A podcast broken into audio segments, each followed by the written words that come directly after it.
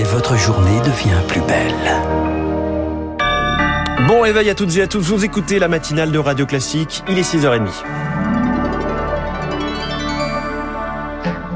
La matinale de Radio Classique avec François Geffrier. Et Charles Bonner, l'essentiel commence ce matin avec une longue file d'attente. Une file d'attente dans les rues de Londres, des heures dans le froid pour apercevoir le cercueil de la reine exposé à Westminster. Il y reste jusqu'à lundi, jour des funérailles. Un moment unique pour ces Britanniques rencontrés par Victoire Fort, envoyé spécial de Radio Classique à Londres. J'ai posé quelques jours au travail, on a conduit et puis on a pris le train. À quelle heure êtes-vous arrivé À 4 heures du matin. Alors moi j'ai un genre de grande bâche militaire pour me tenir chaud. J'ai du coca, du café, des boissons sucrées et puis un livre. C'est une biographie de la reine.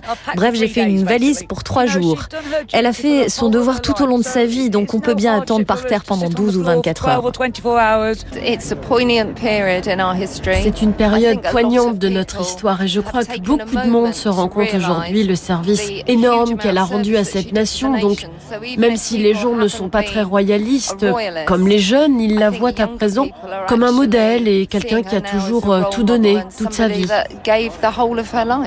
Je crois que je vais simplement dire à Sa Majesté que j'espère qu'elle repose en paix. J'aimerais juste qu'elle sache combien elle était aimée. Je dirais ce qui me vient du cœur quand je verrai le cercueil. Je ne sais pas comment je vais réagir.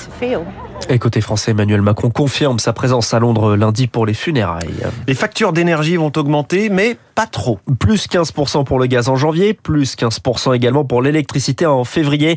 Coût de l'opération, 16 milliards d'euros pour ceux qui se chauffent au fioul ou au bois. Une enveloppe de 230 millions d'euros est prévue. Mais c'est un trou dans la raquette pour Nadia Ziane de l'association Famille Rurale. On continue d'aider en particulier les gens qui se chauffent au gaz de ville et à l'électricité et pas les autres. Or, les consommateurs qui se chauffent à d'autres énergies au fioul, au bois, au propane. C'est à peu près 10 millions de foyers. Il va bien falloir aider ces consommateurs à passer l'hiver. Le, prix du fioul a, a plus que doublé l'hiver dernier puisqu'il a augmenté de 133%. Le gaz est aussi une énergie fossile hein, qui pollue presque tout autant que le fioul. Propos recueillis par Émilie Vallès concernant les collectivités. Bruno Le Maire envisage de conditionner les aides en fonction de leur rigueur budgétaire. Les aides face à la hausse des prix de l'énergie, on y revient bien sûr dans le journal de l'économie dans 3 minutes. L'inflation à l'origine d'un conflit social chez les contrôleurs aériens. La direction de l'aviation civile demande aux compagnies de réduire de moitié les vols prévus demain. Et je vous le signale, le président de Vinci Aéroport, Nicolas Notbar, sera avec nous à 7h15 pour en parler dans les stars de l'écho. Un camouflet pour la France, condamné par la Cour européenne des droits de l'homme, contrainte de réexaminer les dossiers de famille de djihadistes en Syrie.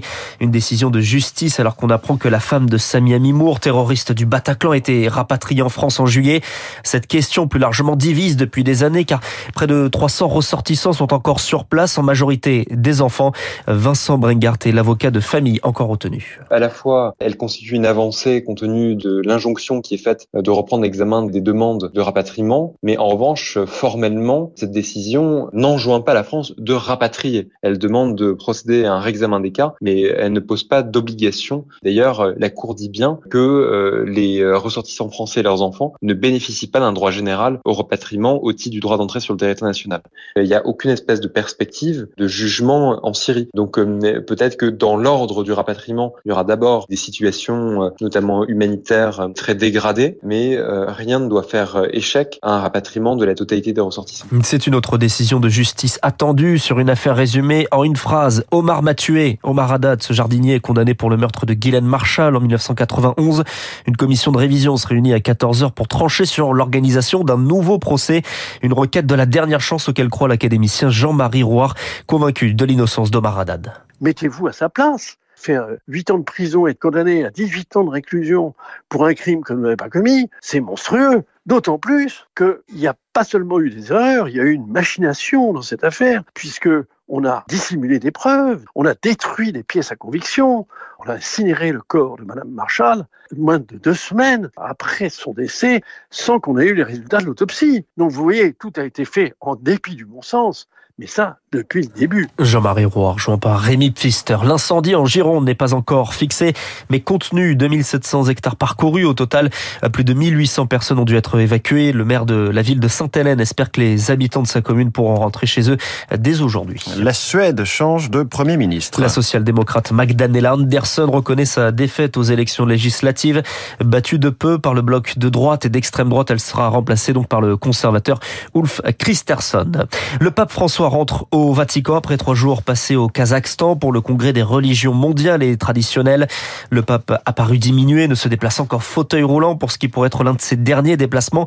Lui qui veut pourtant se rendre à Moscou et en Ukraine. François Mabille est spécialiste de la diplomatie catholique et du christianisme. Il y a, je dirais, d'une part, euh, la question de l'image globale du pape, sans doute survalorisée. Et puis le deuxième aspect, c'est que euh, Jean-Paul II a beaucoup voyagé. Benoît XVI a reconnu que même si lui-même n'était pas très enclin à voyager, il ne pouvait pas faire autrement parce qu'il y avait le précédent de Jean-Paul II.